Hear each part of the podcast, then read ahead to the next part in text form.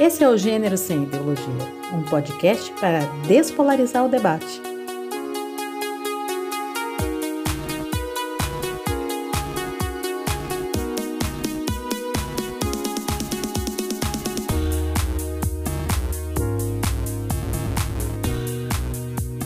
Oi! Tudo bem, pessoal? Sou eu própria quem vos fala, Jeze. Lindos, lindas e lindes. Esse é o Gênero Sem Ideologia, um podcast para despolarizar o debate. Fruto de um projeto de extensão universitária da Unesp Campus Bauru. Aqui, nós discutimos sobre o gênero e tudo o que esse conceito abrange. Ou seja, é muita coisa. Achamos fundamental compreender esse mundão de maneira igualitária, empática e com base na ciência. Por isso, criamos esse amplo espaço de reflexão para que eu, você, seu amigo, amiga, pai, mãe, cachorro e papagaio possam aprender um pouco mais sobre do que se trata o gênero como categoria que organiza nossas vidas e nossa sociedade.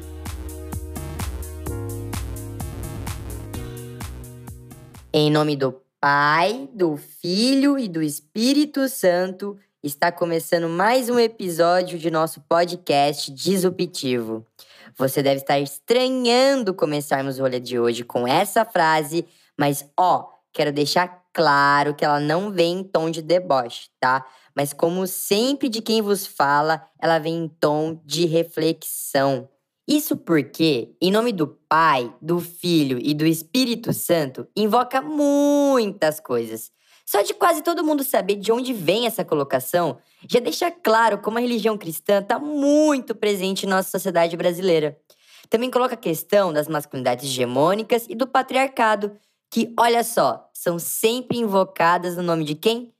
Do Pai. Mas também gera a questão que aqui propomos hoje é possível um sincretismo entre religião e gênero? Sabe, de uma forma transgressora que abra alas para diferentes formas de se ser nesse mundão? Pois é, Jesse. Essa é uma pergunta muito boa. Isso porque a gente nota que muitas vezes o cristianismo e outras religiões trazem uma certa configuração humana que desconsideram dadas subjetividades, dadas formas de ser, por meio de cerceamento moral, por meio da categoria de pecado, né? Como a gente vê em Foucault, por exemplo, no A História da Sexualidade, a religião, em conjunto com o Estado, com a medicina, entre outras coisas, se instaura como um discurso de saber que se pulveriza nas relações entre os sujeitos, né? que engendra fórmulas para que o sujeito deva entender a sua sexualidade. De maneira mais simples, a religião tem normas né, sobre desejo e sexualidade. Ela cria discursos que pautam o nosso modo de amar, de casar, de enxergar até nosso próprio corpo, né? Porém, a gente pode entender também que a religião, sendo um substrato cultural, ela pode mudar a sua maneira de dizer e entender a sexualidade e a vida humana. É só a gente pensar que várias regras e interditos sexuais do cristianismo já se modificaram ao longo dos anos, né? E a grande transformação que a gente viu nos últimos tempos, por exemplo, foi uma certa guinada conservadora, né, que afirma que falar de gênero é perigoso, é errado e que é uma ideia resguardada no que eles chamam de ideologia de gênero, na verdade, né? Aliás, a gente tem um episódio bem bacana sobre isso, que é o nosso primeiro. Para quem não ouviu ainda, vai lá e aperta o play para saber mais. Exatamente, Luiz. Exatamente. Contudo, precisamos entender que a religião em si não é criticável. Sabemos que a religiosidade, tal qual o gênero e a sexualidade, é uma forma de expressão, é uma forma de a gente se identificar com algo. E por isso é importante a vida humana. Ou seja, tá tudo bem rezar em nome do Pai, falar do corpo de Cristo, comungar com nossa comunidade, uma fé, uma crença. O que não está tudo bem é cercear a identidade alheia em um modo estável, sabe, quadrado, que é injusto e desconsidera o ser humano em sua integralidade. Lembra? Falamos isso direto aqui, pessoal. Somos plurais. Na vida, tem-se muito mais tons cinzas que preto no branco. Partindo dessa ideia, Luiz, que os estudos de gênero, sobretudo a teoria queer, tenta fazer um exercício de revisão das categorias cristãs. Sim, eu tô ligado, Jéssica. E uma das teóricas que se destaca nessa intersecção entre gênero, religião e teologia é a argentina e teóloga Marcela Arthurs Reed, e a sua proposta, né, que é denominada teologia indecente, que é uma teologia cuja proposta subversiva tenta reler a hermenêutica tradicional do cristianismo. Ela propõe, então, uma teologia com contexto, que tenta trazer para as leituras bíblicas o que podemos chamar de chão da vida, que tenta ampliar o discurso religioso para aplacar as diferentes identidades que a gente tem nesse mundão, que a gente sabe que são muitas, né? Por tudo isso, ela consegue alçar em conjunto ao discurso religioso uma reflexão sobre gênero, sexualidade, raça, classe, economia, categorias que inegavelmente têm muito mais da realidade da vida em sociedade e de como nossa subjetividade é formada. Ai, minha mãezinha, meu paizinho, meu tiozinho, meu tudozinho, que mulher magnífica! Eu sugiro demais procurarem sobre ela ou então ler os artigos que a gente deixou aqui na descrição. É válido lembrar que a teologia indecente não está sozinha nessa luta. Temos a teologia queer, a teologia libertária, a teologia negra e a teologia feminista. Mas o que fica claro é que a teologia indecente é certamente disruptiva. Palavra que você vai escutar muito aqui hoje. Isso porque tenta possibilitar ao ser exercer sua sexualidade de forma ampla, sem padrões que machuquem, que prendam, sabe? Bom, mas já falamos demais. Até porque trouxemos alguém que pratica e manja muito mais sobre esta teologia. Apresenta ela, Lu! É isso, pessoal. Hoje, como sempre, a gente tem uma convidada especial que vai poder ajudar a gente a explicar um pouquinho sobre a teologia indecente e as intersecções entre religião, teologia e gênero. Fala logo, Lu! Tô curioso! Já vai, Jéssica. Então, pessoal, hoje a gente recebe a reverenda e doutora Ana Esther, mestre e doutora em Ciências da Religião e que atua agora profissionalmente como palestrante e consultora sobre espiritualidade e sexualidade, principalmente nas questões entre cristianismo, diversidade sexual e de gênero. Incrível, né? É, nada surpreendente, mais uma gente braba nesse programa, né não? Bom, então fiquem com nossa entrevista. Quem participa dela é o Luiz e o Paulo, roteiristas desse podcast. E, claro, nossa chefinha Larissa Pelúcio.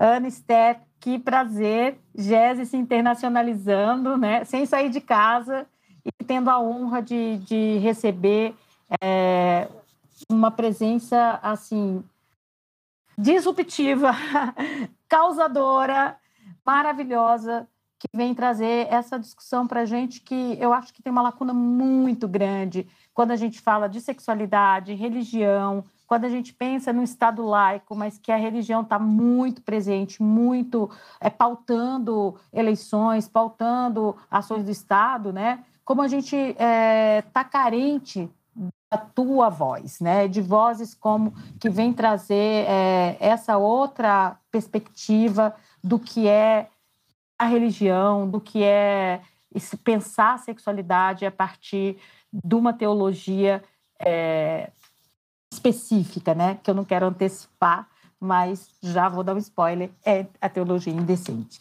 Então, é, pedir para você se apresentar mais antes e se descrever para os nossos ouvintes. Ótimo, é, eu estou super feliz em estar aqui. Primeiro, eu não posso começar sem deixar de agradecer ao gentil convite, o contato, foi tudo maravilhoso e estou super honrada. Então, eu sou a Esther, eu sou uma, uma mulher uh, cisgênera, pronomes ela, dela, sou uma pessoa branca, de cabelo de mullet da década de 1980, curtinho na frente e maior atrás. É, eu sou bem branca, mas as bochechas sempre bem rosadas, porque eu tenho lupus, isso marca muito o meu corpo. É, sobrancelhas pretas, arqueadas, olhos, segundo uma grande amiga minha, de noite sem luar lábios grandes, estou usando batom cor-de-rosa, vestindo uma camiseta da Adidas, porque eu sou dessa, visto esporte, mas não faço esporte algum. E eu vou me apresentar então, eu sou Ana Esther, eu sou graduada em jornalismo, em teologia, sou mestre e doutora em ciências da religião, sou clériga ordenada pelas igrejas da comunidade metropolitana. Então, me reivindico uma reverenda sapatão. Para começar, eu acho que é isso. E aí, é, uma primeira pergunta é como é que clériga se une a sapatão e que efeito é esse quando você se apresenta? Então, é, é, é uma, uma união, assim, um casamento muito pouco pensado e, e disruptivo, igual para usar um adjetivo que você usou no começo da apresentação. Porque me assumir reverenda ou clériga, né, o pronome de tratamento é reverenda, foi um processo muito longo e eu acho que talvez no, no decorrer da conversa a gente possa conversar mais sobre isso.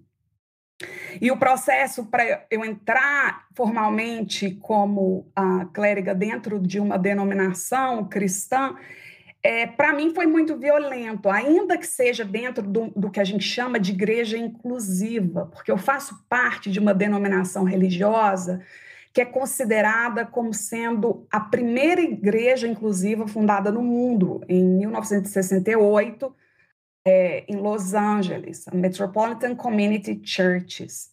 E fazer parte dessa, dessa engenharia patriarcal, ela é violenta, principalmente para mulheres, né?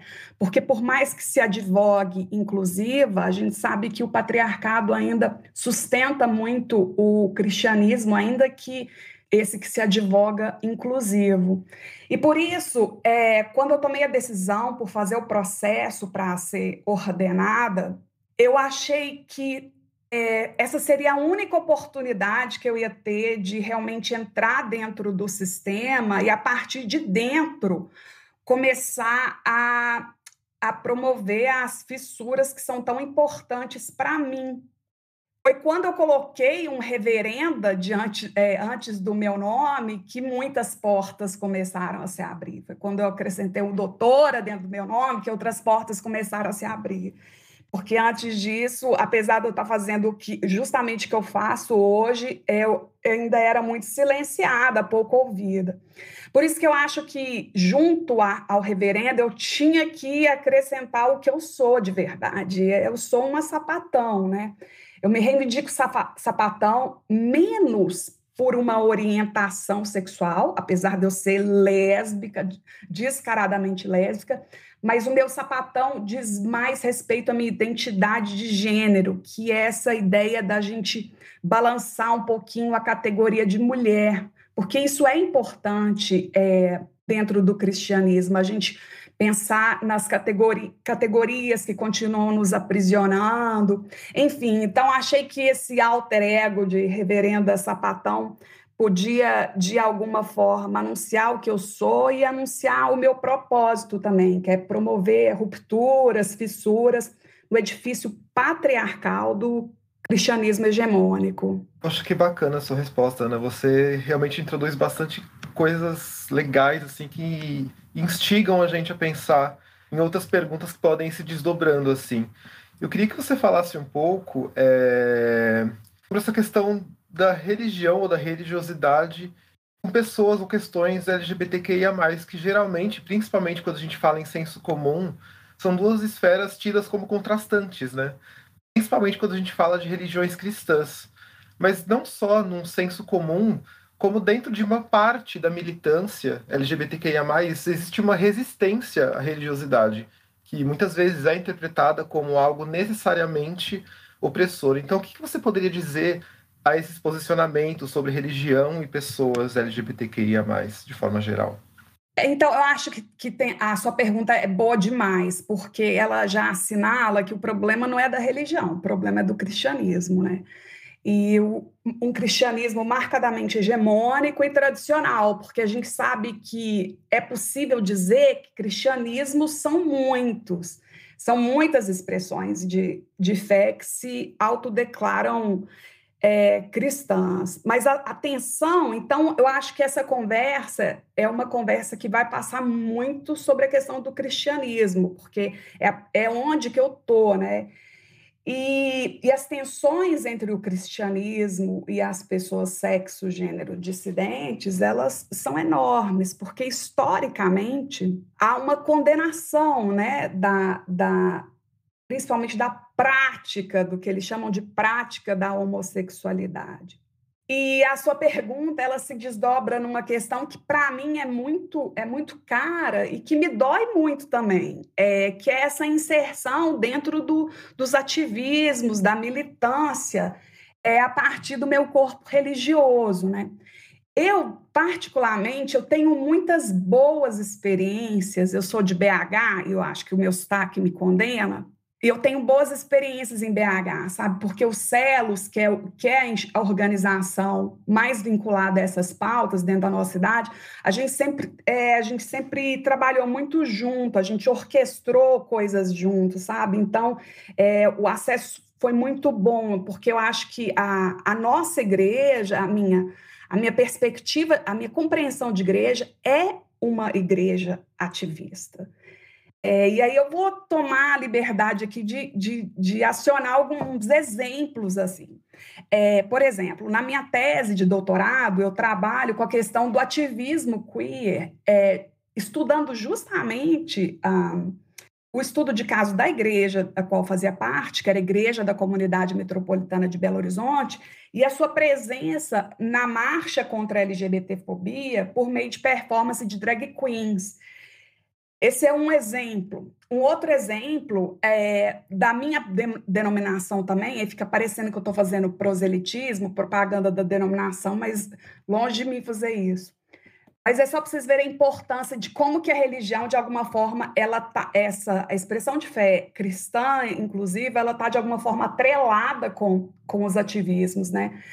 É, hoje, quando a gente fala em parada do orgulho LGBT, e a primeira que aconteceu foi um ano após Stonewall, né, em 1970, a primeira parada do orgulho LGBT oficial, ou seja, que teve o apoio da cidade, foi liberada pela cidade, foi a de Los Angeles. A de Nova York, ela aconteceu, outros lugares também aconteceram, mas foram orgânicas, a, a, organizadas pelos próprios grupos, né, o movimento gay, o movimento de lésbica, mas em Los Angeles, ela foi oficial e teve o apoio da, da cidade, e ela foi é, coordenada pelo, pelo cara que é o fundador da igreja, reverendo Troy Perry, que ainda é vivo. Então, ele é o cara que, que organizou a primeira parada do orgulho LGBT oficialmente, está vivo até hoje contando a sua história, assim.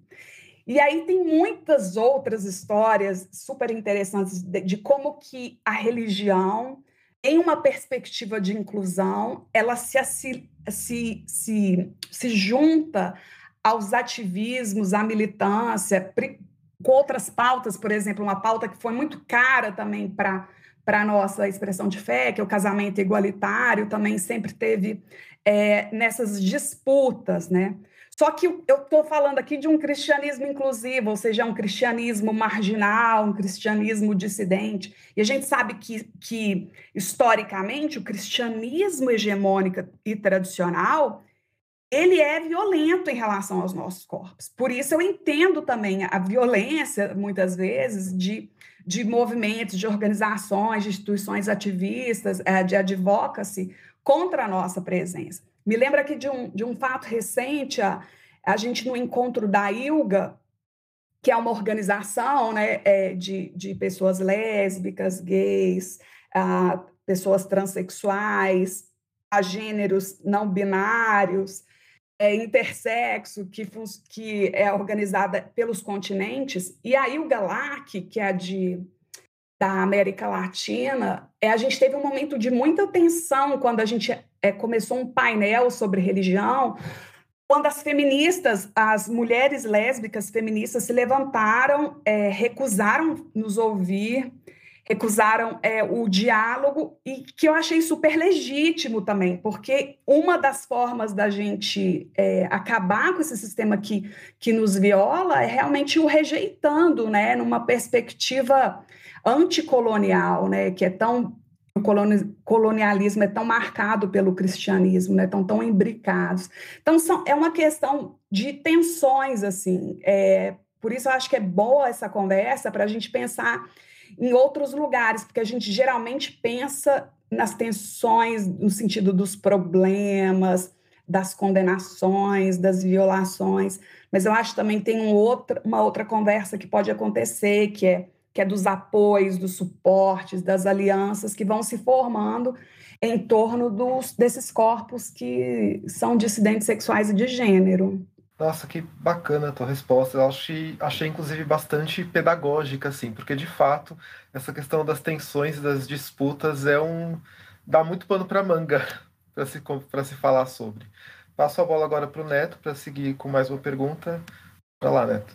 Já que a gente adentrou nessa questão né, da teologia e como que ela dialoga com as questões LGBTQIA+, é, eu queria que você pudesse falar um pouco mais sobre como é a teologia queer, né, que, tem, que envolve esses corpos, desse, essa parcela da população, né, esses, esses corpos geralmente escamoteados, eles, é, a teologia queer traz para a presença da sua atuação. Então, se puder explicar um pouco mais sobre o que é a teologia queer, como é a prática, como que é alinhada para receber as pessoas que atuam dentro disso. A gente está curioso para saber, assim.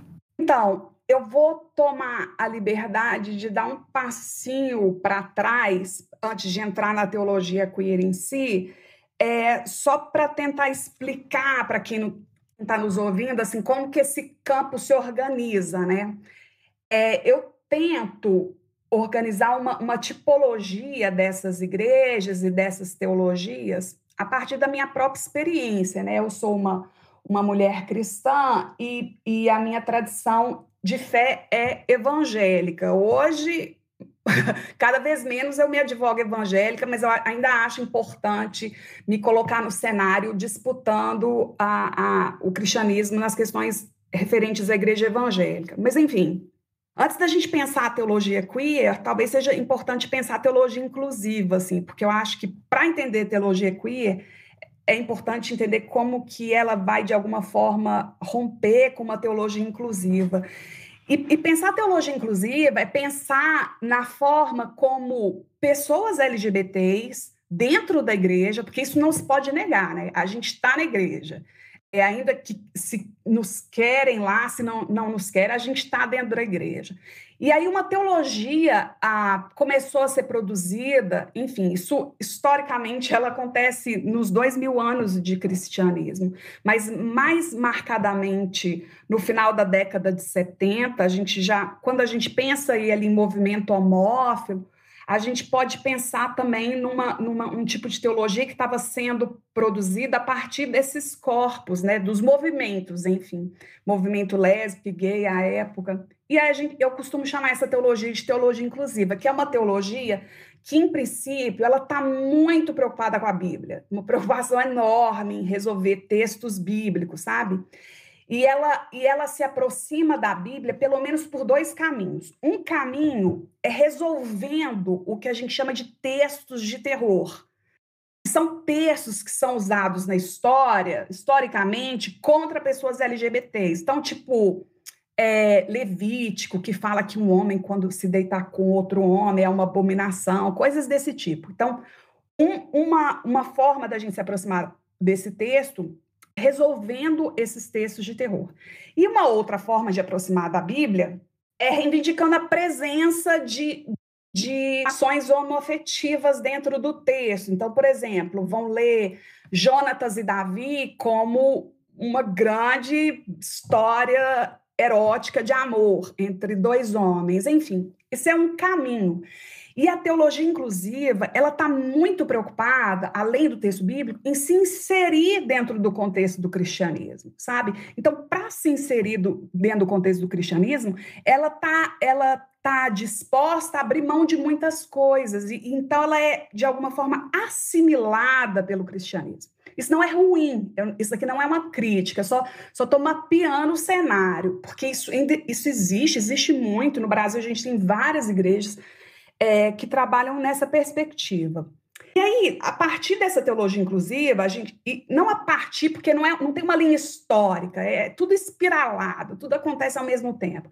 Existe uma ruptura também, uma, uma ideia de uma, de uma transgressão do cristianismo, mas ainda assim cristianismo, que acaba sendo o queer, quando a teologia se encontra com os estudos queer. E a teologia queer, ela entra nessa engrenagem que se dá dos estudos queer com o movimento social. Então, acaba sendo é um tripé que vai se desorganizando de alguma forma. A teologia, movimentos sociais e os estudos queer. Quando os estudos queer é, chegam à, à, à teologia, quando esse encontro acontece, tem um livro que marca, vai fazer, vai realmente marcar essa transição de uma do que a gente chama de uma teologia inclusiva ou de uma teologia lésbica e gay para uma teologia queer. E o livro é o Jesus Act Up. E aqui o Act Up faz menção ao Act Up, a, o movimento uh, histórico na época do HIV/AIDS, junto com, com, com outros movimentos queer, Queer Nation, por exemplo. E nesse, nesse encontro, nesse esse livro, ele vai fazer uma diferenciação entre esse grupo de, da teologia inclusiva, que é um grupo reformista, assimilacionista, e o grupo queer, que seria o grupo transgressor, de, realmente de pé na porta. E aí o queer, então, ele passa a ser é, ele se preocupa também com a Bíblia, é lógico que ele é um texto sagrado para o cristianismo, mas a pergunta é menos sobre o que a Bíblia diz sobre a minha sexualidade, e, e é, é, mais o contrário, é o que, que a minha sexualidade diz sobre a Bíblia. Então, passa uma, é um tipo de teologia que ela é feita a partir de um lugar social muito específico. E aí essa teologia, ela depois ela vai sendo sistematizada, organizada e desorganizada ao mesmo tempo. E eu gosto muito de uma definição de uma autora que eu me dedico a estudar, que é uma, uma foi uma teóloga argentina, Marcela Altausrid, e ela, junto com Lisa Isherwood, da Grã-Bretanha, elas, elas têm um, um, artigo bem bom que fala sobre isso. E nesse artigo elas falam que, que teologia queer é um, é um movimento uma aliança de pessoas que questionam a construção sexual da teologia. Então é isso, eu acho que é isso. A, a teologia queer, ela ela está realmente implicada em fazer desabar esse esse sistema a, que eu vou chamar aqui de um sistema cis patriarcal, né?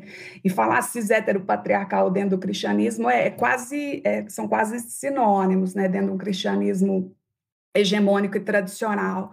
Mas enfim, e aí existe uma produção teológica que ela é feita e aí ela enfim, não quero bancar a, a, colonizada aqui, mas sem dúvida a gente tem que recorrer à produção do norte global para reconhecer o que foi feito ah, aqui e é para que a gente então pudesse de alguma forma a decolonizar no que eu passo a chamar, a Marcela primeiramente passa a chamar, e aí é o que eu me advogo de verdade, que é uma teologia indecente, mas eu acho que a gente pode conversar mais sobre isso adiante. É uma coisa muito bacana que você fala, né, sobre a Bíblia, e você diz que existe, existem ali textos de terror, né, e você dá um exemplo rapidamente, é, é, e tem para dentro dessa chave né, dos textos de terror, você está trazendo aí para a gente também essa reflexão de mudar a pergunta, e eu acho que isso é muito queer, né? Acho que o, o queer tem essa proposta, e aí depois queria que você também falasse rapidamente da, de como você entende o queer, porque a gente às vezes repete, repete o, ter, uh, o conceito e ele não está bem é, claro para quem está escutando, né? E, e, eu queria que você nos ajudasse nesse sentido, né, de, de falar para quem nos escuta, mas também é, pensar nessa torção da pergunta, né? No que, que a Bíblia fala sobre é, a sexualidade, a nossa sexualidade, mas o contrário. Eu acho que essa, essa inversão, que eu vejo como bastante queer, que é questionar aquilo que está estabelecido no nível discursivo, hegemônico, como incontestável, que quase que assim natural, nasceu depois da última chuva desse jeito, né? Então foi a natureza que deu e o texto não não pode ser questionado, não pode ser enfrentado e, e eu acho que essa essa forma é, provocativa das perguntas, e principalmente dessas perguntas que é, dão um certo nó, né? Só para ilustrar, assim, tem uma entrevista bem é, famosa que é a Judith Butler, né, que é uma referência da teoria queer no mundo, mas aqui no Brasil acho que ela fez muitos, muitos fãs e muitos haters também, né? É, ela descreve a morte de um rapaz norte-americano que é morto por outras pessoas muito jovens, rapazes também, pela forma como, como ele andava, né? E ela pergunta que que ele não podia andar daquele jeito, né? O que que naquele andar autoriza o extermínio daquele corpo, aquela morte, né? O que que naquele andar perturbava tanto os outros jovens? Então, eu acho é, que essa pergunta, ao mesmo tempo que ela é muito simples, ela dá um nó. Porque a, é, a questão é, é, é, é sempre por que, que você anda assim? Por que, que você se comporta assim?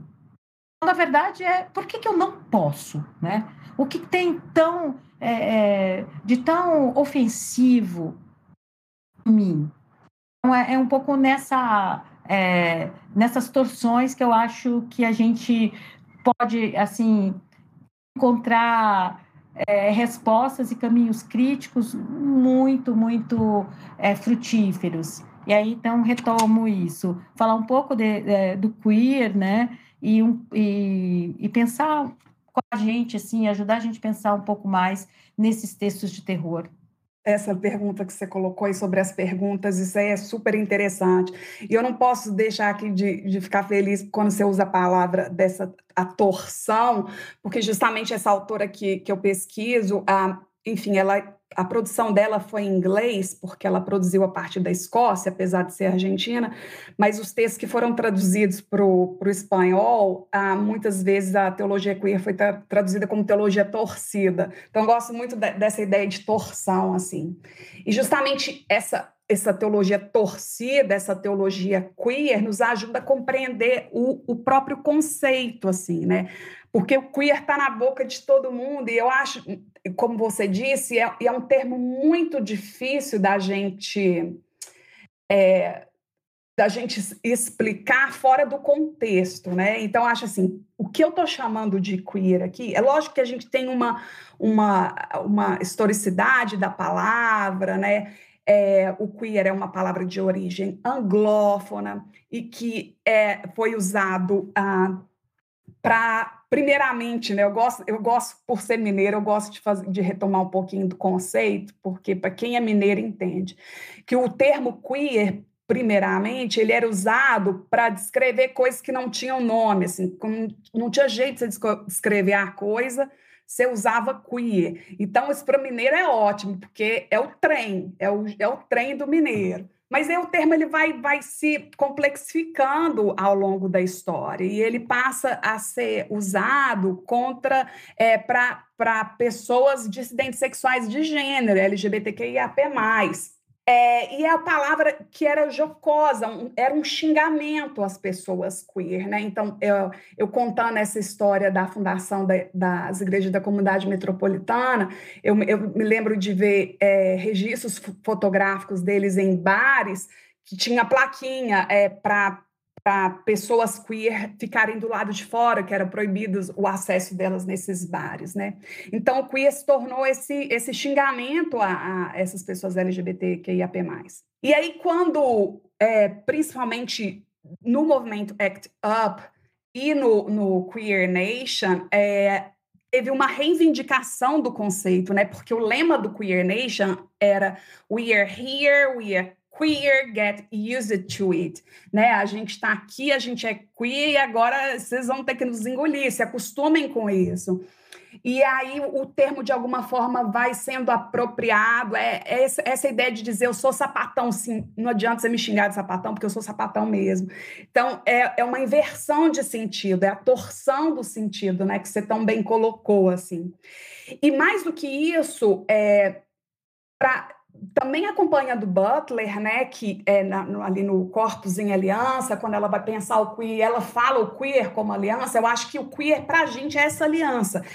Na teologia, é essa aliança de, de dissidentes sexuais e de gênero, estão implicados é, em desmantelar essa teologia cis patriarcal. E aqui eu vou só fazer um, um, um, pé de página aqui, que volta e meia eu estou falando de dissidente sexual de gênero, e queria compreender isso além da sigla né, do LGBTQIAP+, ainda sabendo que esse mais cabe um tanto de coisa ali, inclusive no espectro da religião, a gente já vê aqui, a, a, aqui na, nos Estados Unidos, eu falo dos Estados Unidos, que é o LGBTQIAP+, R e o R de religious, ah, então, são pessoas religiosas LGBTQIAP+.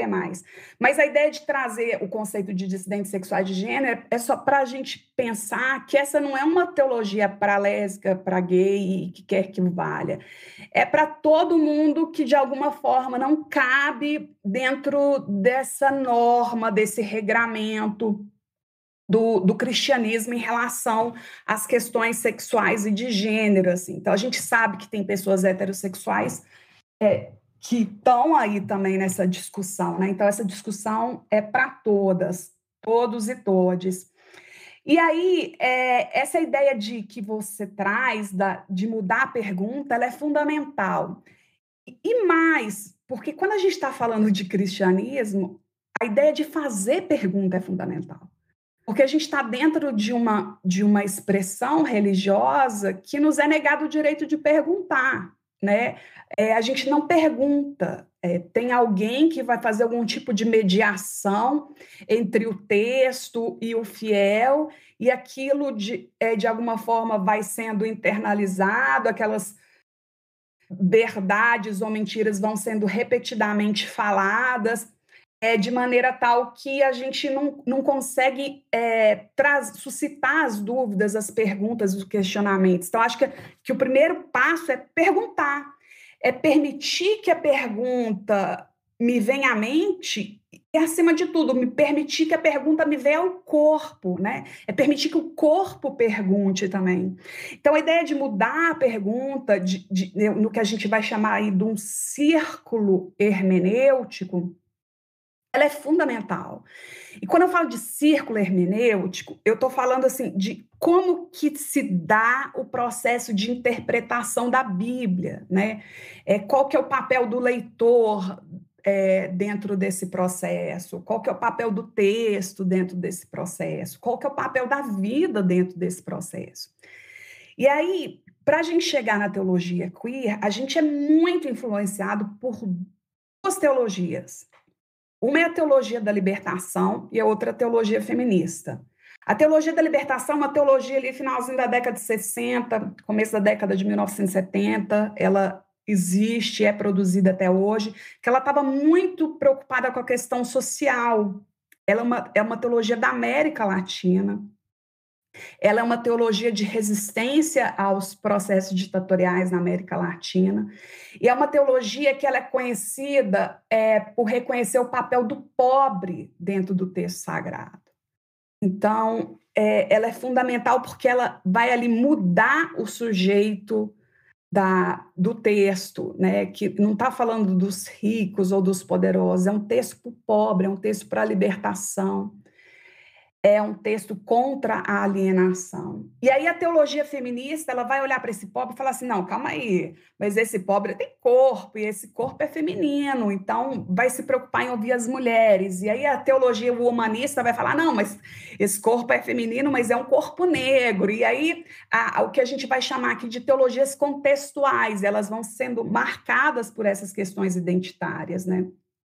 E aí, quando se dá isso, esse, esse, esse, esses novos corpos vão, vão surgindo dentro da teologia queer, é esse corpo dissidente sexual de gênero que começa a fazer essas perguntas, torcer essas perguntas diante do texto, e, e aí outras, é lógico que outras respostas vão aparecer, né? E a gente não está disputando o que, que é verdade e o que, que é mentira, porque essa disputa faz muito mal, assim, é, dizer que existe uma verdade, isso não colabora com, com um projeto de emancipação, sabe? Eu acho que o que a gente, a gente parte do princípio de pluralidade, de, de, de diversidade, é, e por isso está tudo aí, está tudo dis, tudo em disputa, porque religião é parte de, de um lugar muito específico da, da nossa humanidade, né?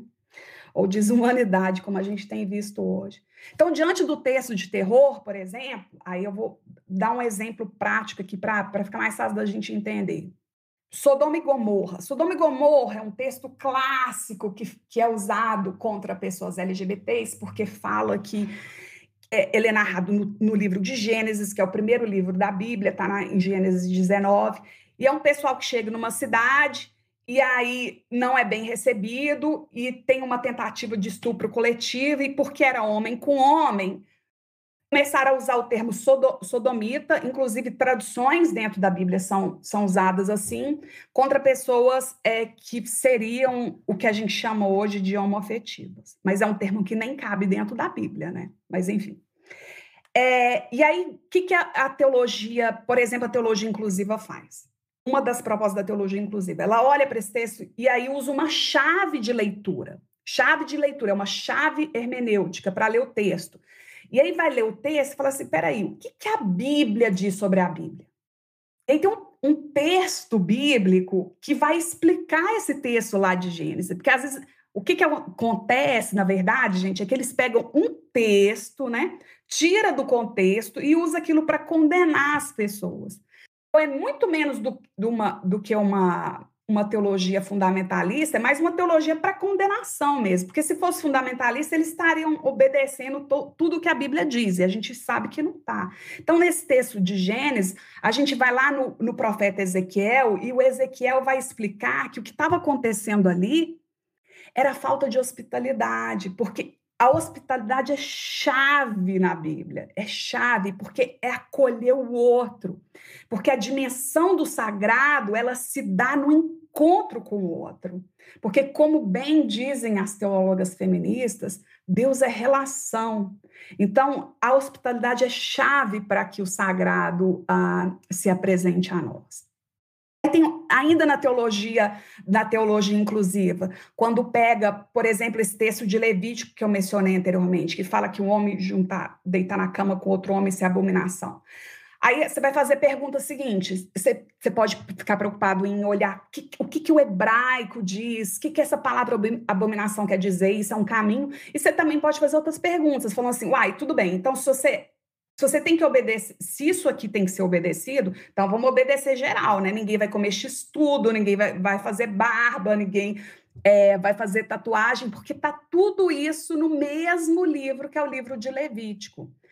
Aí, é, ou ainda no, no, no livro de Levítico, se eu pegar esse mesmo texto, a partir de uma, de uma, de uma perspectiva teológica é, queer, que é brincar com o texto, a ideia de brincar com o texto, por exemplo, se eu pego esse texto de Levítico, Levítico que diz: não se deitará com o homem como se deita uh, como, como uma, não se deitará com o homem como se deita como uma mulher, porque isso é abominação. A gente, nós lésbicas vamos adorar isso aí, vai ser nosso versículo para ser usado para sempre, porque está falando que não é para deitar, o homem não é para deitar com a mulher. Então assim, a gente permite que, que a gente brinque com o texto e brincar com o texto Vou só abrir um pouquinho aqui, a gente, se quiser, a gente pode conversar depois. Brincar com o texto é fundamental.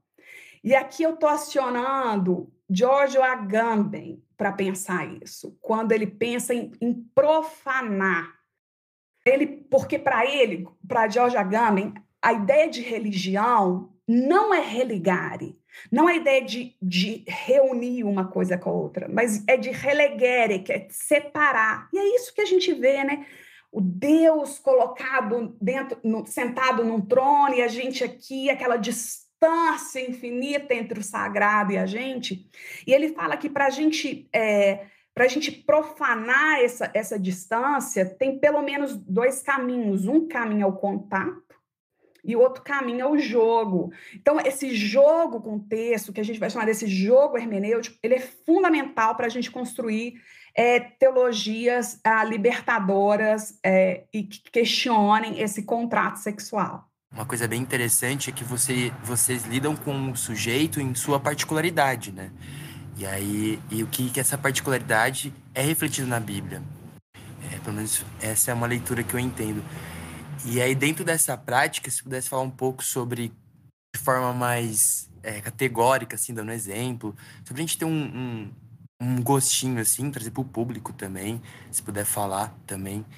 Eu acho que seria legal de poder falar como são as questões trazidas, é, como é que a questão de Deus relacionado à sexualidade, ou então se traz mais questões da sexualidade. É, se puder trazer um pouco mais isso, seria legal. Então, é, acaba que o meu direct no Instagram, ele funciona muito como um confessionário, sabe? É, gente, é, é, de tudo que tem. É engraçado que eu tenho, eu te, é lógico que tem LGBT lá que, que, me acompanha, mas tem muita gente heterossexual também, por motivos diversos, assim, porque acaba que, de alguma forma, tá, também está querendo dialogar com essas pessoas, ou que, que tem alguém na família que está em sofrimento, porque vou, vou dar um passinho para trás aqui, só para enfim, conectar com as pessoas, assim. Quando eu estou falando aqui de cristianismo, às vezes você nem é cristão, você fala, ah, isso aí não me interessa. Você é cristão, gato, por favor. Isso aqui interessa a todos nós.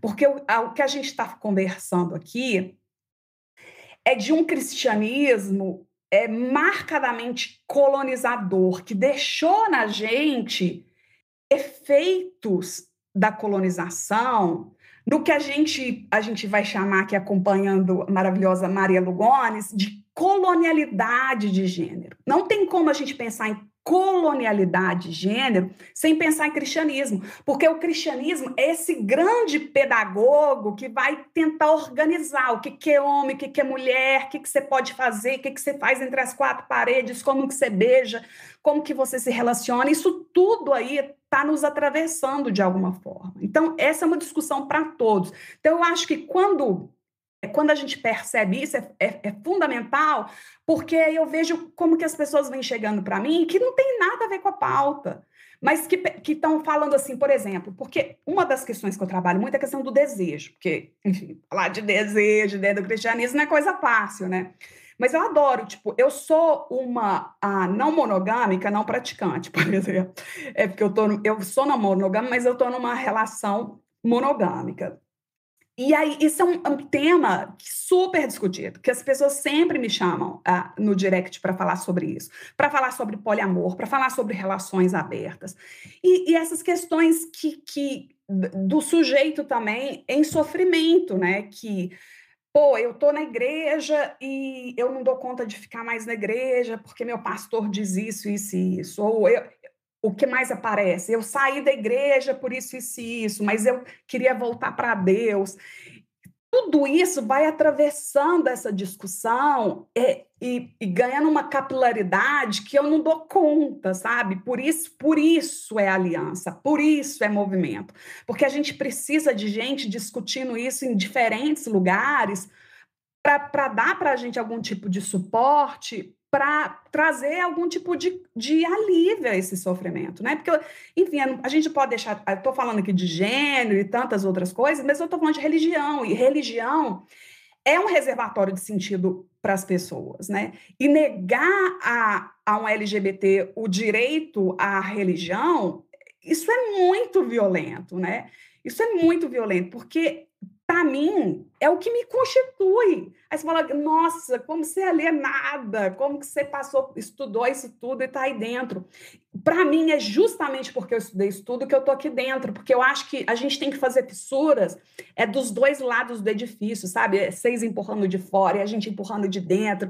E uma hora cai, porque eu acredito que vai cair.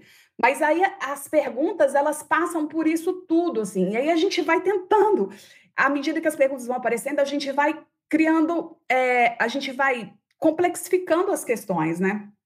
Por exemplo, tem um, um livro nosso que vai sair sobre relação, relação entre uh, pais, mães e cuidadores é, cristãos e filhos, filhas e filhas LGBTQIAP+. Que é uma situação super tensa, né? Então, a gente fez um, um mapeamento de tudo que a gente tem, de tudo quanto é material que a gente tem, deu quase 300 páginas para ajudar as, as, igrejas nesse sentido, assim. Então, porque a gente tem essa demanda também de pastores que tão, não sabem como acolher os seus fiéis que estão nesse tipo de, de, de, questão. Então, tem que produzir coisa para conversar com essas pessoas também. Então, é muita coisa, a gente não dá conta, né? E, e a, a tentativa é sempre ampliar o diálogo, ampliar o debate permitir que essa, que essa mensagem chegue a cada vez mais pessoas, porque é uma pauta de dor, né? A Marcela Altausrid falava isso. É, quando a gente está falando dessa questão aqui, a gente está falando de questões de vida ou morte, né? Porque quantas não são as histórias de sofrimento físico, mental, psíquico atravessadas justamente por causa da violência em relação a esses corpos dissidentes, né? Então, é, ao mesmo tempo que tem tudo isso de dor, a gente então, é por isso, uma, uma, uma, preocupação com a denúncia, né? denunciar essa violência, mas que isso já, de alguma forma, está aí para todo mundo ver, é preciso também anunciar um outro caminho. E eu estou nessa perspectiva do anúncio, sabe? De falar que a reconciliação é possível, mas é que a gente tem que construir outros cristianismos, um, é, perceber um Cristo a partir de uma outra ordem, que religião tem que ser uma perspectiva ética, e é fazer esses outros convites, assim, para matar a culpa e salvar o desejo. Muito legal. Acho que falar de desejo envolve sempre religião, né? Sempre é uma marca de como se deve vivê-la. Que legal que é uma prática que se abre, né? Permitindo. É... Não consigo pensar outro termo, mas bascular, né? Tipo, tirar esse diálogo e mostrar outros caminhos possíveis, essa fala que chega a você. Muito interessante. Ana, a gente estava comentando aqui antes de começar, né? Numa preparação, uma pré-leção, assim, antes de começar a entrevista é, de falar um pouco sobre como é que funciona o Estado laico, qual a perspectiva da teologia queer, né, ou teologia indecente, que é a qual você trabalha, com a relação com o Estado, o Estado laico, que a gente vive num país que no, na Constituição se configura como um Estado laico, só que a gente vem também a aproximação entre política né, e religião, como que a teologia que você pratica, ela vê essas questões. Então, debate complicado, né? Dá para fazer um episódio só sobre isso. Porque o que, que a gente vê hoje, né? Vamos, vamos olhar para o último pleito que teve aí. É, a gente teve, por exemplo, a pastor Henrique Vieira, da Igreja Batista do Caminho, foi eleito pelo Rio de Janeiro deputado federal, né? E o nome dele como candidato era pastor, né? Eu lembro também, não nessa eleição, mas na, na, na anterior, é, a reverenda Alexa Salvador, que é minha amiga, comadre, a gente é da mesma denominação religiosa, ela é uma mulher trans, clériga, e ela ela se candidatou também como reverenda, né? E, e, e tanto ela quanto o Henrique, numa perspectiva de criar contranarrativas, né? Para a presença desse cristianismo dentro uh, do cenário político, assim.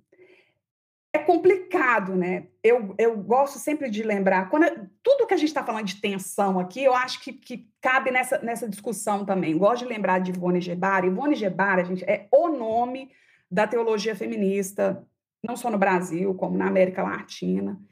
É, ela ela foi uma, uma, uma, freira que na década de 90 ela teve uma, uma entrevista publicada na, na revista Veja, falando sobre aborto, e aí ela foi punida pela Igreja Católica, entrou em silêncio obsequioso, que é a punição da Igreja, por dois anos. Enfim, é uma pauta que ela discute muito, né, direitos sexuais reprodutivos. E Ivone, conversando sobre laicidade, ela fala, gente, então, é, quando a gente entra, os nossos corpos, porque se você não é religioso, você não vai entender o que é isso, mas quando os nossos corpos religiosos, eles entram em qualquer espaço, eles ainda são corpos religiosos.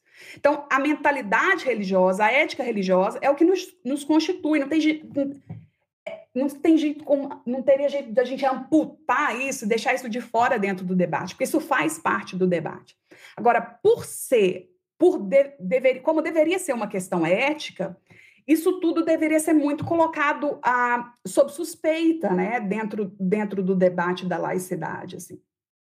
Mas o que eu estou assinalando aqui é, são, é, é, como que essa questão é tensa e cada vez mais que a gente está num, num, cenário que de, dessa da importância dessas afirmações desses evangelicalismos, evangelicalismos ah, neoconservadores, ah, ah, proselitistas, neofascistas, ou o que é que o valha, a gente sabe que de alguma forma as contranarrativas vão ser, terão que ser importantes também, né? Porque como que você vai falar sobre evangélico se você não conversa com o evangélico, né?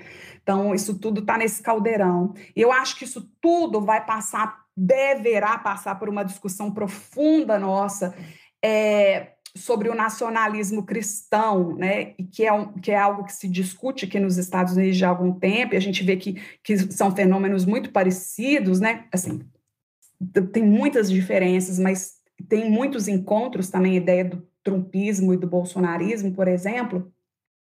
E quem nos alerta para isso é o teólogo a Ronilson Pacheco, que é o nome da teologia negra no Brasil, e Ronilson está aqui nos Estados Unidos também, é, concluiu o mestrado dele, e ele chama atenção para essa, essa discussão que a gente vai ter que fazer, né? Por como que o, o, o cristianismo ele está aí nessa ideia de, de um, reivindicando uma nação cristã. E que não é, não é de hoje, não, né, gente? Quando a gente fala em fundamentalismo, é, eu entendo que o, o, conceito, de alguma forma, ele se perdeu aí. Fundamentalismo hoje é quase palavrão, né? Você é o fundamentalista.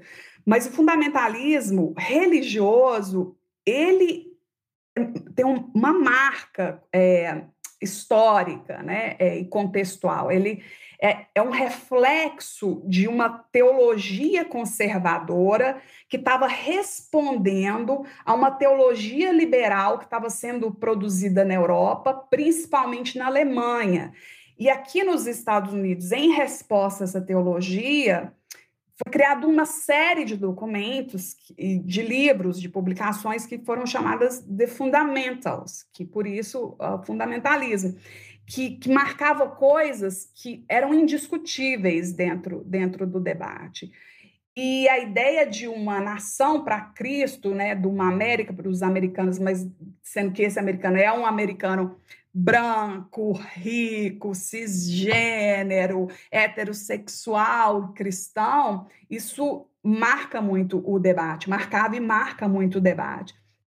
Então, acho que, que pensar é, laicidade hoje a gente também vai ter que pensar um pouco sobre nacionalismo cristão. Eu acho que está tudo novo para a gente. É, eu tenho dificuldade dentro desse turbilhão fazer fazer essa análise crítica, mas eu acho que o que a gente vê são tensões dentro do cristianismo e tentativas é, de um cristianismo que eu chamei aqui, né, de, de um cenário progressista cristão, de criar algum tipo de contranarrativa a essa presença a, pública de, dessas igrejas evangélicas é, dentro do, do, nosso contexto político. Como isso, isso vai se desenvolver? Eu acho que esses quatro anos vão dar uma aula para a gente, né? É, quando eu vejo ali o deputado federal mais bem votado, sendo o cara que, que desafia a minha fé todos os dias, porque ele é um evangélico do que há de pior que se pode dizer de evangélico, é, que é o Nicolas Ferreira. Ah, eu acho que a gente vai ter um desafio muito grande, a gente vai conseguir, a gente vai aprender muito nesses próximos quatro anos, como que esses diálogos vão se dar, como que essas disputas vão ser orque, or, orquestradas dentro do, do cenário político brasileiro. Não, é, eu vou seguir com mais uma pergunta. Na verdade, assim, é uma pergunta que, cuja resposta já foi até mencionada em algumas respostas de forma capilar. Só que eu queria entender um pouco mais como que anda a realidade de religiosos LGBTQIAP+, no contexto latino-americano atual, principalmente no Brasil, no Brasil dos dias de hoje, né, como a gente já comentou, dias de um grande avanço do conservadorismo, da extrema-direita na sociedade, né? E como que as, essas lutas no campo da religião e das religiosidades têm sido reconhecidas nas lutas políticas, na academia, nos debates que têm sido levantados atualmente, né? Se você puder também dar alguns exemplos de nomes importantes, você já deu alguns, mas se a gente conseguir organizar melhor esses nomes, essas referências, esses coletivos também, talvez seria interessante. realmente eu passei por essa por essa questão em algumas respostas e ela é muito boa assim porque é, primeira coisa a gente já está partindo da ideia que a gente existe né religiosos ah, LGBTs existem eu faço parte eu sou a co-presidenta de uma organização é, global é, com sede em Joanesburgo que é a Global Interfaith Network para LGBTs. Então, é uma organização de LGBTs de fé com base no Sul Global.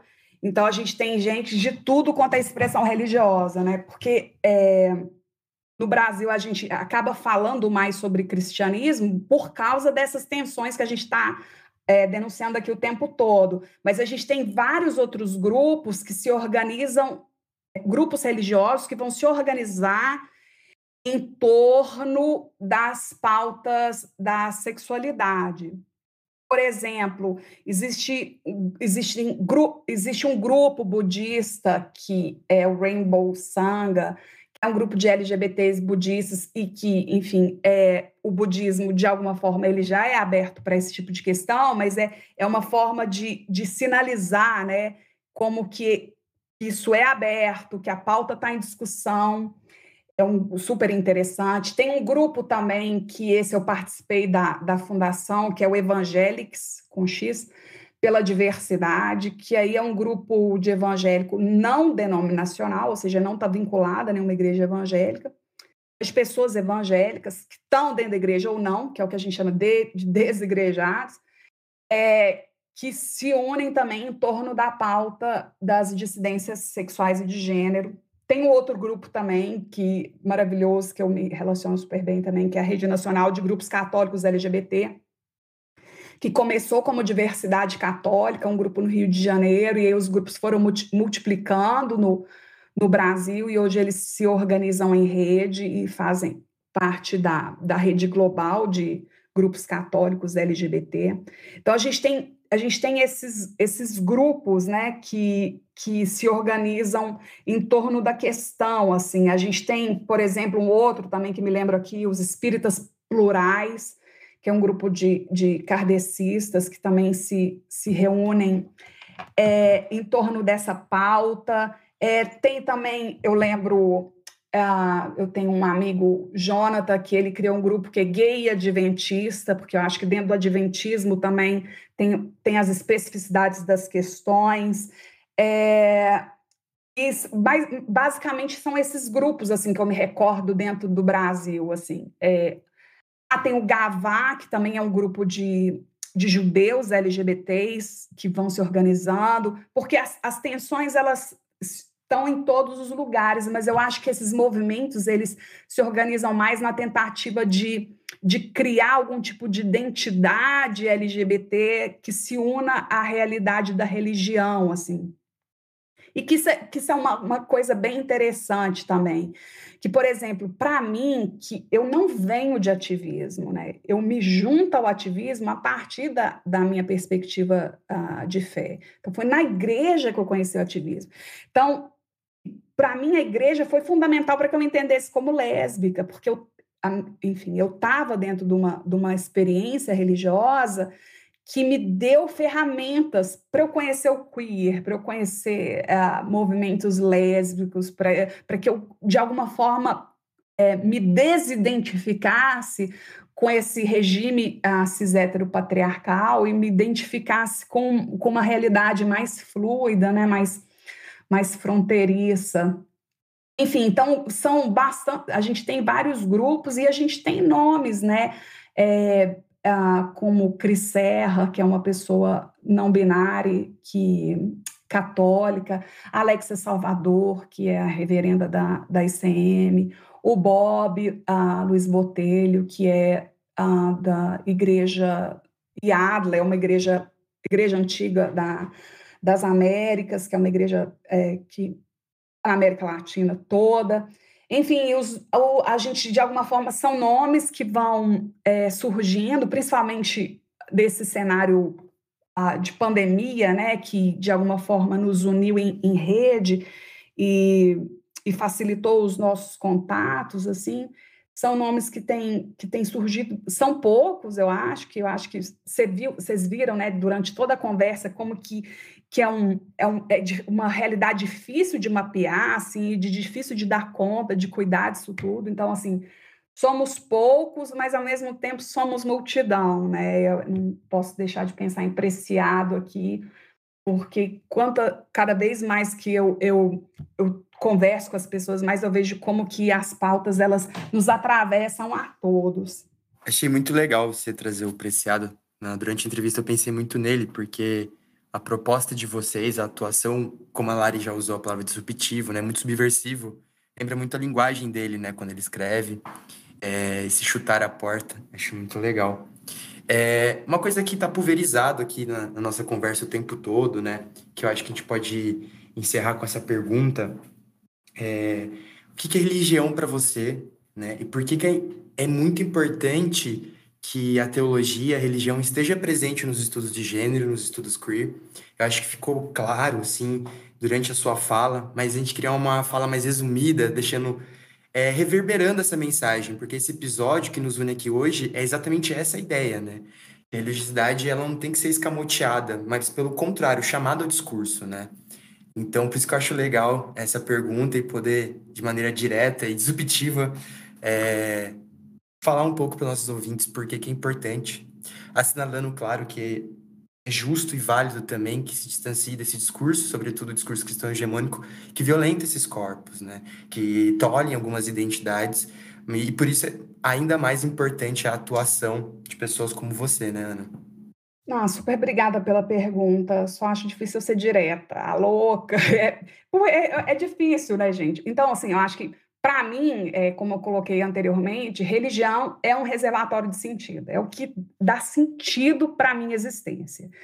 Eu conheço os estudos de gênero a partir da religião, então, para mim, é indissociável o debate. Eu me reconheci como feminista a partir da teologia feminista. Então, todas, tudo isso que a gente está discutindo chegou para mim por meio da espiritualidade, por meio da religiosidade. E talvez por isso eu seja tão apaixonada pela, pela causa, assim, porque é o que me move, né?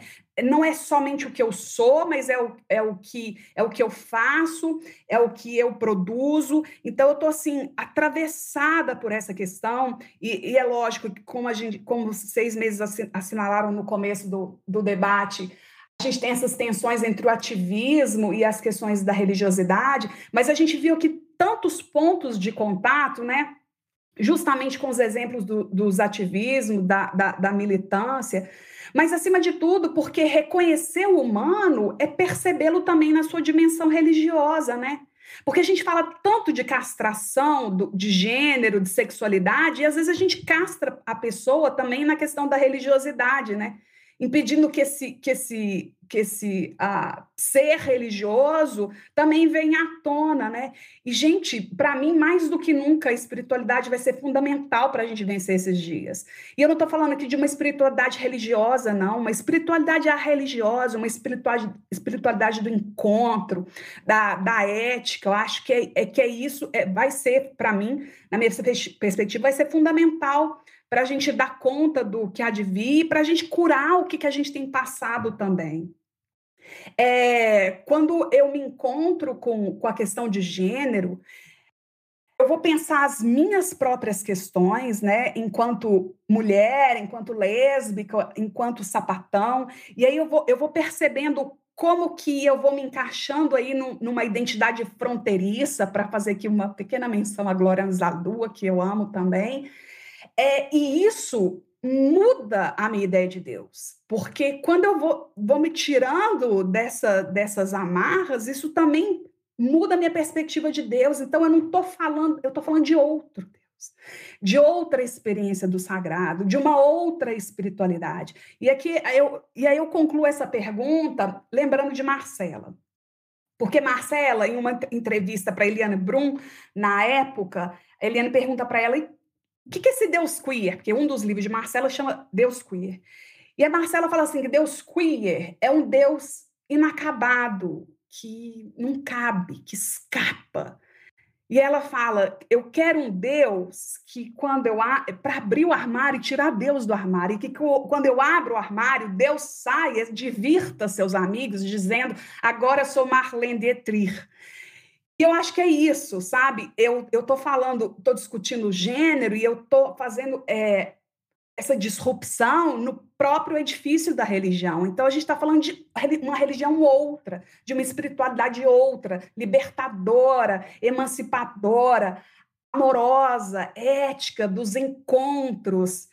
Enfim, eu acho que é isso, por isso que a gente vai precisar dialogar. Eu acho que esse espaço que vocês abriram aqui para mim, isso é fundamental para a gente ver como, como que tem, os nossos encontros devem ser respeitosos e a gente vai aprendendo uns com os outros e construindo formas coletivas de viver que sejam ah, mais utópicas, né? Por mais utopias nas nossas vidas, assim.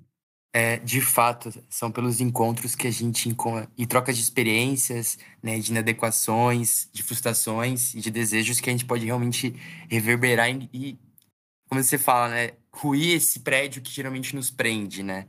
É muito, muito legal a sua fala de foi na, é, foi na religião e pela religião que eu me encontrei como lésbica, como feminista, como mulher. É uma frase que eu nunca esperava ver junta, sabe? Então, esse encontro com você me permite escutar coisas que, para mim, dentro da minha lógica, não fariam sentidos, e isso amplia meus sentidos, né? Então, de fato, assim, uma experiência que é, de, de jure, nesse, de facto, nesse momento, assim, meu Deus, muito, muito legal. E acho que a gente pode encerrar agradecendo é, sua presença. Muito, muito obrigado. E a gente só queria uma dica sua, é, o, seu, o seu tchau, enfim, o que você gostaria de falar no final. E uma dica de leitura, de filme, de uma série, algo que você acha que todos deveriam ler, ver, sentir, enfim. Um filme, um filme assim, para começar a, a, conversar sobre essa, essa questão, é, para quem tiver algum tipo de sofrimento em relação a isso, é o Orações para Bob, é, ele tinha no YouTube até pouco tempo. É, um livro, a gente tem um, um, um download gratuito no, no, meu arroba no Instagram, tem lá na, na, biografia, você pode fazer o download gratuito de um livro que chama Manual de Cristianismo e LGBTI+, foi uh, construído há muitas e muitas mãos e com muito carinho, tem ali muita coisa boa eu acho que seguir esses coletivos que eu mencionei anteriormente, também ver o que, que, que, eles estão produzindo é bem interessante.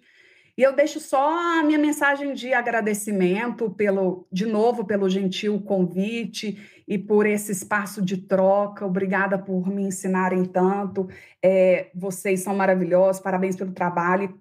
Eu não posso deixar de falar, gente. Estar tá aqui com Larissa Pelúcia é tipo assim, meu Deus onde que eu cheguei na minha vida. Então, fico bem, ó, eu chorando, eu sou dessa, gente.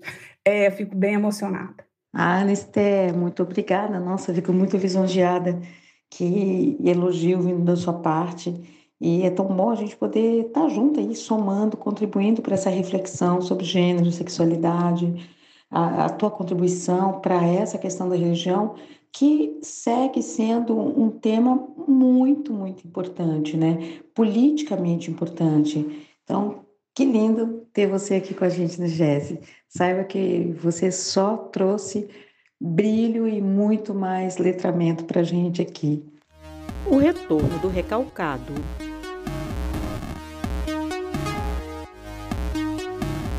Bom, meu povo minha pova, vocês provavelmente sabem mas vale a pena dizer de novo. Esse bloco, Retorno do Recalcado, tenta trazer à tona as eminiscências de uma memória histórica. É como se a gente fosse no porão de um assunto, sabe? E de lá a gente pode trazer informações que geralmente são esquecidas ou relegadas. Então vamos lá. Hoje a gente vai discutir a religião como que ela se insere na vida humana e como que é possível criar módulos mais válidos desta, como o que a gente viu aqui hoje com a espetacular Anister. A religião, conforme nos explica Levi-Strauss, é a humanização das leis naturais. Olha só, se antigamente a sociedade ocidental colocava em Zeus o poder dos raios, a Poseidon a movimentação dos mares, ou a Hélio e Apolo a luz solar, hoje lemos de diferentes formas esses acontecimentos naturais seja por meio da ciência ou com o Deus cristão, islâmico, judaico, ou mesmo pelas diferentes entidades do candomblé e a umbanda. Sem falar dos sincretismos entre essas e outros diversos módulos que chamamos de religião e acreditamos estar acima de nós. Outro teórico muito bom que vai nesse caminho é o Feuerbach, que em essência do cristianismo deixa evidente como a religião ou a consciência de Deus nada mais é que a própria consciência humana. É isso mesmo. O que, que ele quer dizer? Ele vai chamar atenção para os adjetivos que a gente usa para Deus, sabe? Os predicados, essas coisas que a gente viu em português e esqueceu. Enfim, a gente usa geralmente palavras como bondoso, justo, que são palavras que a gente usa para nós mesmos. Ou seja, galerinha, Deus é uma forma de objetivar e refletir sobre nós mesmos. Nós, como os humanos, criamos Deus para que a gente possa pautar uma verdade essencial do mundo, mas que inevitavelmente parte de nós, fala de nós. Total, Jesse. Acho que aqui novamente cabe comparar as modificações religiosas no Ocidente. Por exemplo, os deuses gregos eram pautados de forma mais ambígua. Eles tinham prazeres, desejos e o que consideramos maldades ou defeitos humanos. Já hoje temos no cristianismo um Deus mais benevolente.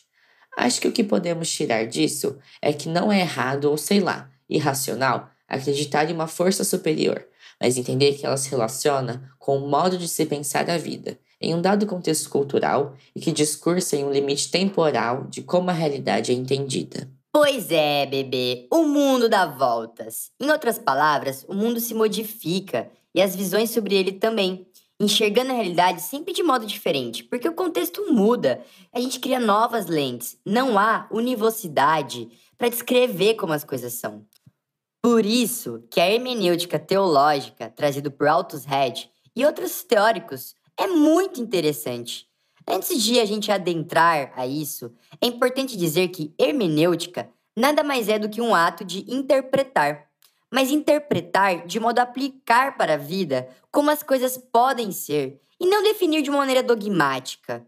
É daí, galera, que vem a ideia de não buscar na Bíblia o que ela diz como verdade absoluta, mas o que a minha vida, o meu desejo, a minha particularidade como sujeito pode dizer sobre os escritos sagrados, como o chão da realidade de hoje, como ela se aplica aos escritos de milhares de anos atrás e o qual importa para algumas pessoas como verdade. Além disso, o que os estudos pós-modernos têm trazido a nós é justamente essa ideia de que o sujeito é inescapável ao mundo de suas experiências, vivências e preconceitos. Como coloca Husserl e Schutz, a cultura vem antes de qualquer interpretação do mundo. A interpretação, independente de qual seja, científica ou religiosa, já está marcada pelas impressões que a pessoa que a vê tem.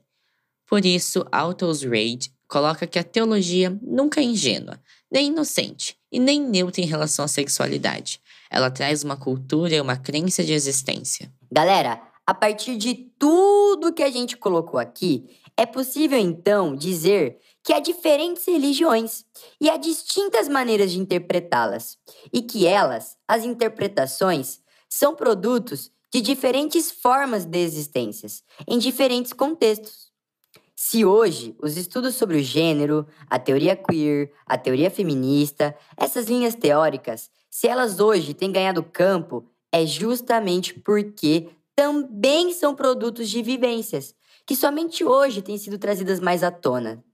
Novamente, bebê, o mundo deu voltas. Desse modo, unindo a teoria queer e a teologia, além de existências e experiências de corpos escamoteados, como os corpos gays, os corpos femininos e os corpos trans, é possível sim criar uma forma de religiosidade de cristianismo que coloque para dentro a diversidade sexual e a diversidade de gênero. Na realidade, é preciso. Total, Jesse. Até porque a forma que se vê os escritos sagrados não são neutros e produzem algumas problemáticas. Por exemplo, há algumas leituras do Velho Testamento que foram deixadas de lado, ou mesmo a forma como a Bíblia é lida por diferentes linhas religiosas de acordo com suas considerações. E aqui voltamos ao que falamos lá no começo. Existem modos de interpretação que deixam de lado determinados corpos e que produzem sofrimentos. Acho que algo que ilustra muito bem isso vem de um artigo da própria Ana, que ela escreveu para a revista Censo e que deixaremos aqui na descrição. Ela mostra alguns imperativos lidos na Bíblia, como a ideia de que é preciso sacralizar o corpo. O dogma de que os desejos da carne, principalmente os homoafetivos, devem ser reprimidos em prol do sacrilégio. Contudo, muitas vezes esse sacrifício traz consequências para as pessoas LGBTQIA, como a depressão, a ansiedade e a própria rejeição ao corpo, como mutilações, suicídio. É difícil negar o desejo, ele faz parte da gente. E por isso, ela então defende uma forma mais cuidadosa, uma forma mais lúdica e criativa de ler a Bíblia, em que seja possível experimentar a fé que liberta, uma fé que não dissocia o humano de sua sexualidade, de seu desejo, uma fé que celebra toda a diversidade. Exatamente, Jesse. Acho até que podemos terminar com essa colocação. E repetindo, a religião é fruto da vivência humana. E como tal, por que mantê-la em um formato em que outros são esquecidos e rejeitados? Afinal, vimos aqui hoje, é possível sim ser religioso e LGBTQIAP+. É possível uma interpretação nova, como já aconteceu milhares de vezes. A gente está em todos os agregadores de podcast. Também temos uma lista de transmissão pelo WhatsApp, que vai estar tá tudo aqui na descrição do post, tá? E também a gente está no Instagram como Podcast. E vale lembrar que esse podcast tem o apoio da ProEx, Pró-Reitoria de Extensão Universitária da Unesp e da Vice-Diretoria da FAAC além das parcerias com o grupo de pesquisa Transgressões, Corporalidades, Gêneros, Sexualidades e Mídias Contemporâneas e o grupo de estudos e pesquisas Subjetividades e Instituições em Dobras, um grupo que integra docentes e discentes da UERJ, da UFRJ e da IFRJ.